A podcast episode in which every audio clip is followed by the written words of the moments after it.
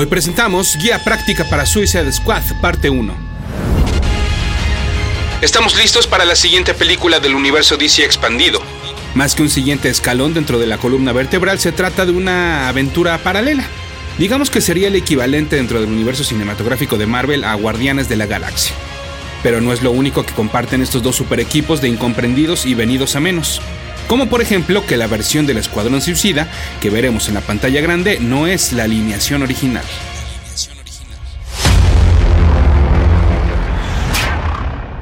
Escuchas. Escuchas un podcast de Dixo.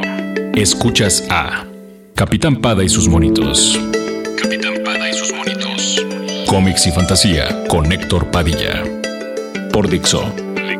La productora de podcast más importante en habla hispana. Mi correo electrónico es el mail de pada.dixo.com. Esto es todo seguidito, el mail de pada.dixo.com. Y mi Twitter es arroba ese auto para que ustedes sigan a ese auto.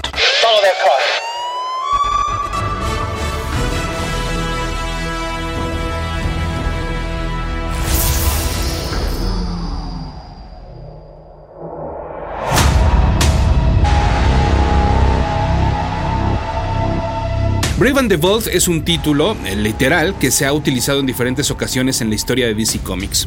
Para muchos es sinónimo de Batman, así como Spider-Man en su momento se apropió de Marvel Team Up uniéndolo con otros personajes, como ustedes ya saben, pues han escuchado los podcasts dedicados al personaje, pues en su gran mayoría las diferentes series de Brave and the Bold han sido para presentar a Batman haciendo equipo con otros personajes. No por nada, en el 2008 surgió la serie animada Batman The Brave and the Bold, que se trataba precisamente de esto. Batman el Valiente fue como se conoció en México. Bueno, pues el primer cómic de The Brave and the Bold más bien tenía un formato de escaparate, un formato que ha existido en varias de las más grandes editoriales y que sirven precisamente para debutar, experimentar o alojar a personajes, conceptos, historias y creadores que no alcanzan a tener un título propio. El primer The Brave and the Bold surge en 1955 y por sus páginas desfilaron héroes clásicos de la DC como The Viking Prince, eh, The Golden Gladiator, The Silent Knight y hasta Robin Hood. Héroes sin lo super y que más bien nos recordaban aquellas tiras cómicas de los periódicos protagonizados por campeones de leyendas. Fue hasta junio de 1959, en el número 25, cuando se le dio espacio a un nuevo concepto. Suicide Squad, con la historia The Three Waves of Doom, escrita por Robert Kaniger y dibujada por Ross Andrew. Este equipo estaba liderado por Rick Flag Jr., su novia Karen Grace, el Dr. Hugh Evans y Jess Bright. Olviden cualquier idea que tengan del Escuadrón Suicida con base en los adelantos de la cinta. Estos más bien eran un grupo de aventureros que se dedicarían a detener diferentes amenazas que en gran parte se trataban de monstruos gigantes. Además, era, pues, eh, pertenecían a este otro tipo de héroe que también es bastante común, sobre todo en el universo DC, como por ejemplo los pilotos de la Segunda Guerra Mundial, los Blockhouse o los Challengers of the Unknown, que bueno, pertenecen perfectamente a esta camada de aventureros más que de superhéroes. Si quieren tener una idea de cómo eran estos personajes, no hay una aproximación más bella que la que hizo el fallecido Darwin Cook en su saga The New Frontier. Comenzando por otros que también pertenecen a este estilo de grupos, los Losers, en su versión original para DC Comics y no la versión Vértigo que luego fueron adaptados para el cine. En una buena película que luego solemos no tenerla presente cuando hablamos de cintas basadas en historietas. Pero bueno, pues había planes por lo menos a mediano plazo para la Suicide Squad, pues se quedaron como titulares de The Brave and the Bold durante unos números más. Quizás podrían haber vivido por más tiempo, de no ser porque en 1959, en el número 28 de The Brave and the Bold, debutó otro grupo, uno que a lo mejor les va a sonar conocido, la Justice League of America. Sería hasta 1961 que la Suicide Squad, eh, que el Suicide Squad, perdón, sería nuevamente titular de algunos números de la serie. Como dato curioso, fue en el número 64 cuando comenzó a adoptar el formato de unir en equipo a dos o más superhéroes para una aventura temporal, y en el número 54, este título de Brave and the Bold se encargó de debutar a otro gran super equipo, los Teen Titans. Para mediados de los 60, Batman da avisos de querer apropiarse del título y tan lo consigue que su logotipo va ganando terreno por sobre el de Brave and the Bold, que de por sí cada vez se iba haciendo más pequeño desde aquellos días de la Suicide Squad. El cómic llegó exactamente a los 200 números y esta corrida terminó en 1983. Y como verán, bueno, pues se trata de un título importantísimo para la historia de DC Comics, incluyendo por supuesto presentarnos a esa primera encarnación del Suicide Squad, también conocidos como Task Force X. Digamos que este segundo es el proyecto que da pie a pues el escuadrón. Estamos a mediados de los 80 y ustedes saben perfectamente que al universo DC le llegó su primera crisis, la de las Tierras Infinitas, por lo cual era el momento ideal para retomar y renovar conceptos que habían quedado olvidados. Así lo hizo el escritor John Ostrander durante el evento Legends, quien fue el responsable de darle el enfoque que permanece hasta nuestros días. El gobierno empleando a supervillanos para encargarse del trabajo sucio, en el cual ni ellos ni los superhéroes pueden o deben encargarse directamente. Cada emisión representaba un riesgo, y aceptarla podría ser peor que quedarse encerrado en la cárcel de por vida. Cada aventura era un suicidio. Capitán Pada y sus monitos. ¿Se puede decir entonces que Ostrander es el verdadero creador del Suicide Squad? Mm, pues sí, como lo veremos en el cine, pues sin duda alguna. Tan es así que en la película aparece un easter egg que hace referencia al escritor. Hay un edificio en la cinta que lleva el nombre de John F. Ostrander Federal Building. Fue además este mismo escritor el que creó a Amanda Waller, al lado del guionista Lane Wayne y el dibujante John Byrne en la mencionada Legends. Esta mujer sirve como el, al parecer siempre necesario y siempre polémico, enlace entre el gobierno y los asuntos superheroicos. Legends fue una aventura del universo DC Comics que siguió a Crisis en las Tierras Infinitas y que si bien no es una secuela, sí sirvió para relanzar a algunos personajes a los cuales todavía se les debía su propio título. El villano principal fue Darkseid y gracias a sus manipulaciones consigue que los humanos desconfíen de todos aquellos con superpoderes y entonces el gobierno decide cancelar cualquier actividad superheroica. No todos estaban de acuerdo con la decisión del presidente Reagan y es aquí cuando Waller activa otra vez el proyecto Task Force X, con un nuevo Suicide Squad formado por Blockbuster, Bronze Tiger, Captain Boomerang, Deadshot y Enchantress, comandados por Rick Flag Jr. Lo de Suicida queda claro desde ese entonces, pues Blockbuster es el primero en caer en combate. Esto, más el hecho de que fueran villanos a las órdenes del gobierno haciendo el trabajo sucio y arriesgado, y que el público en general desconociera sus actividades, definió al Escuadrón Suicida para una nueva generación. Capitán Pada y sus monitos. Así entonces, entre el relanzamiento de la Liga de la Justicia, la Wonder Woman de George Pérez, el año 1 de Batman y los números finales de Watchmen, apareció en febrero de 1987 la primera serie de Suicide Squad, escrita por John Ostrander y dibujada por Luke McDonald. En el primer número se integraron Briscoe, Karen Grace, Mindvlogger, Nemesis, Nightshade y Plastic. Por cierto, los tres primeros murieron también en ese primer número.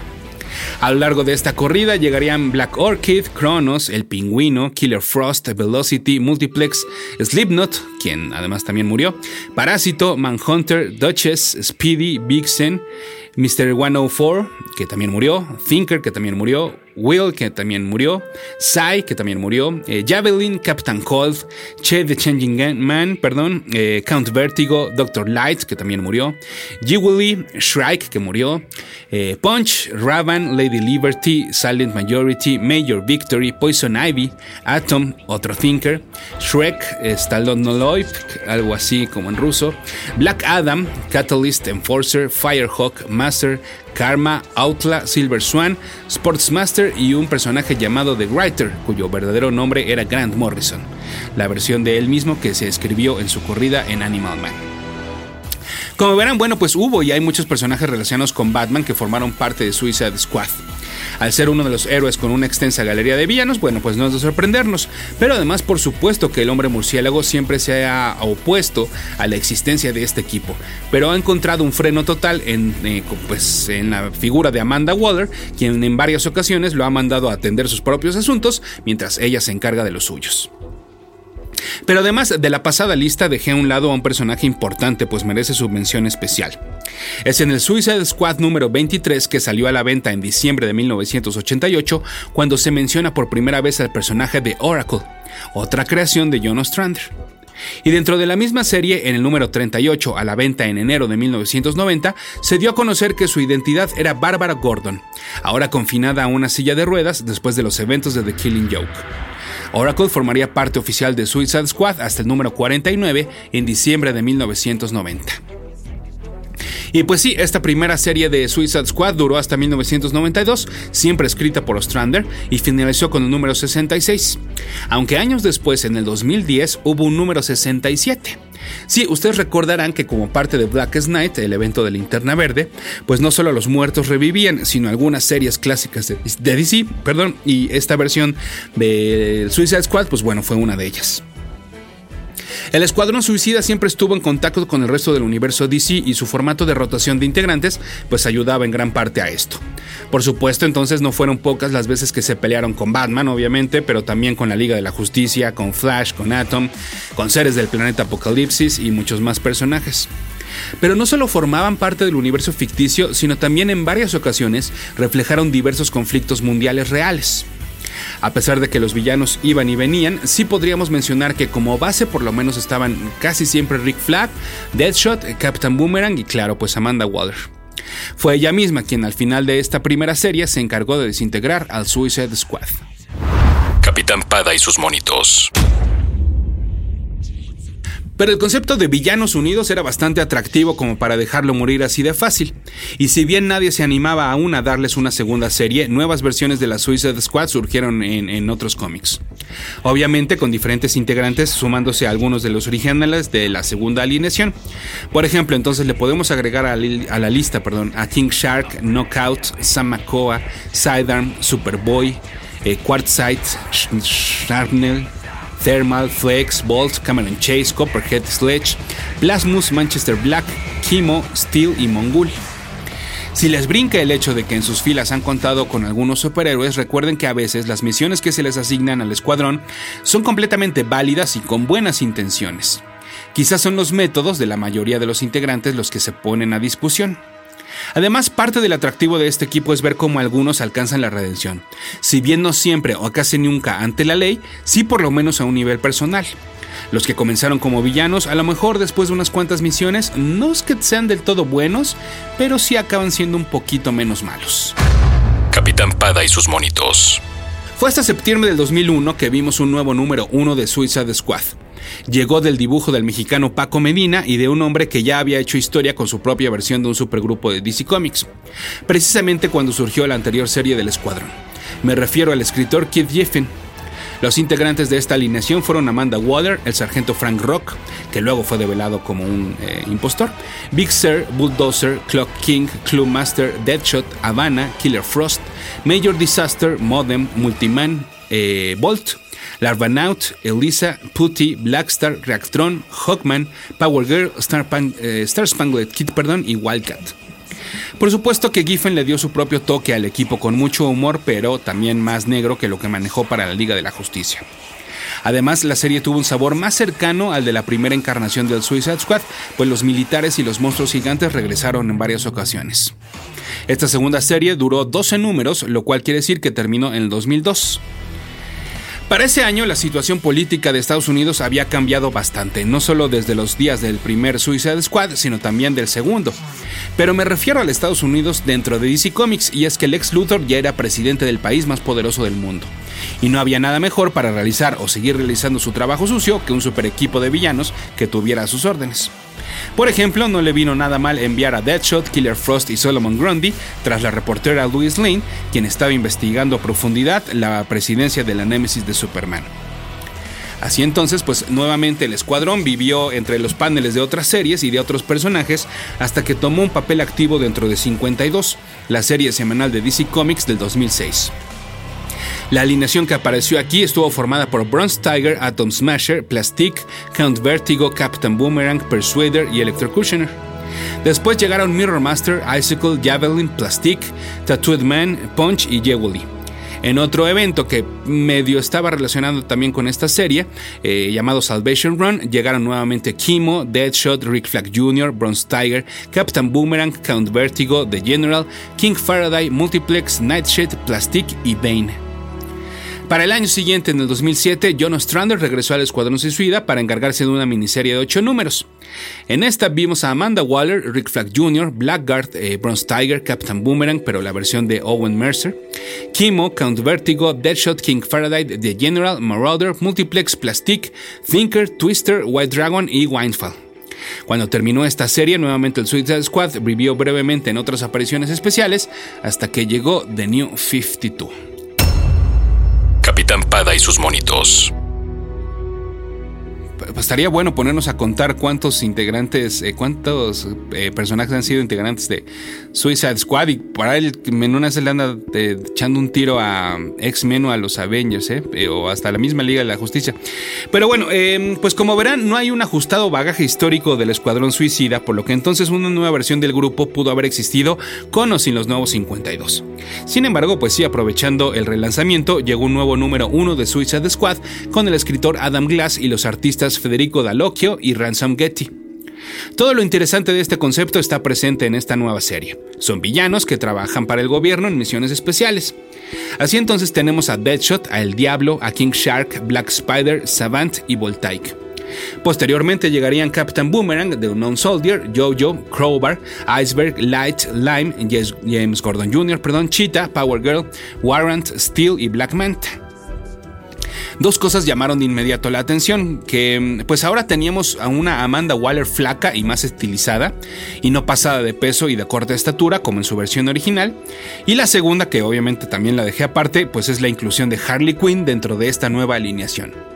Para estas alturas, septiembre de 2011, Harley ya no tenía serie propia, sino que llegaría hasta una camada posterior de lanzamientos de los nuevos 52, por lo cual entonces su fandom llegó a Suicide Squad a través de ella.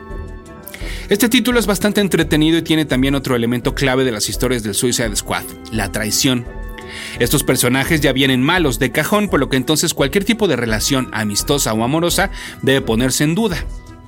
En la segunda categoría cae el breve flirteo y cariño físico que se daban Harley y Deadshot.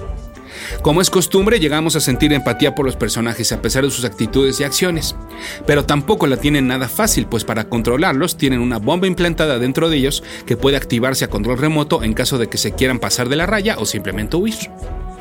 Y sin embargo, bueno, pues la serie nos enseña a no encariñarnos con ninguno, pues obviamente, haciéndole honor a su nombre, no hay integrante que tenga asegurada su aparición para el mes siguiente, para el siguiente número.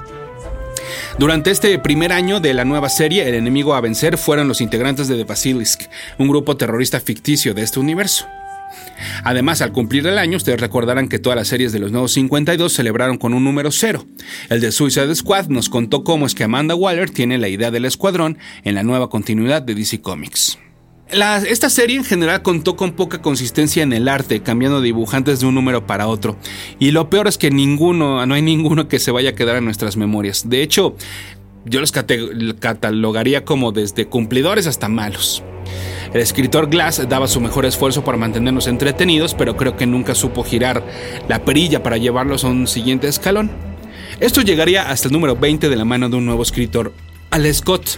Desafortunadamente, o por lo menos para mí, se trajo un personaje que me parece absurdo, ridículo y clichesco, James Gordon Jr., que pues claro, como es hijo de un hombre bueno, o sea, del comisionado Gordon, pues entonces había que hacer este bien malo, ¿verdad? Fue aquí que me bajé del barco de Suicide Squad en esta nueva serie, y supongo que no fui el único, pues que para, los, para el número 24 se trajeron a uno de los guionistas consentidos de los últimos años, Matt Kint. Él se encargó de narrar las historias del Suicide Squad durante el evento Forever Evil de DC Comics, o bueno, algunas de estas aventuras porque ni siquiera terminó porque para el número 30 llegó Sean Ryan para encargarse de la escritura. Número 30 y último.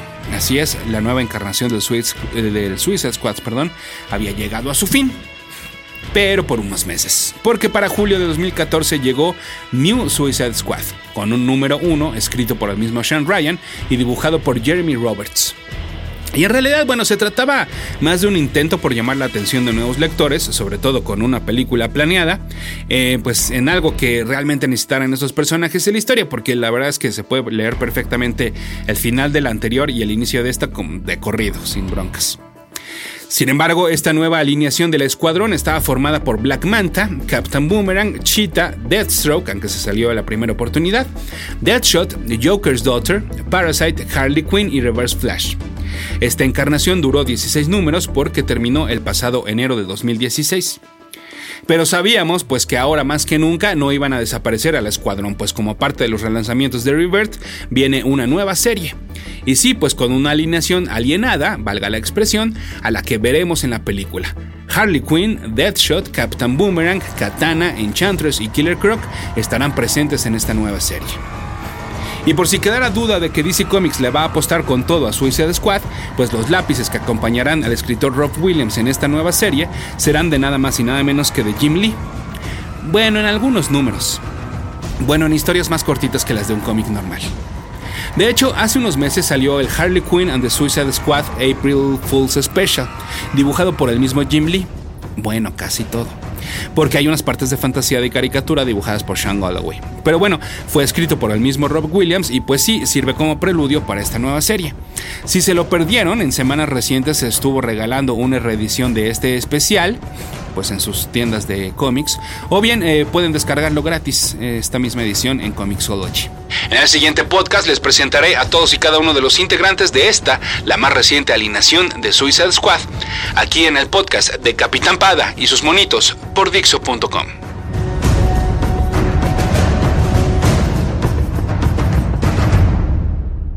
Dixo presentó Capitán Pada y sus monitos.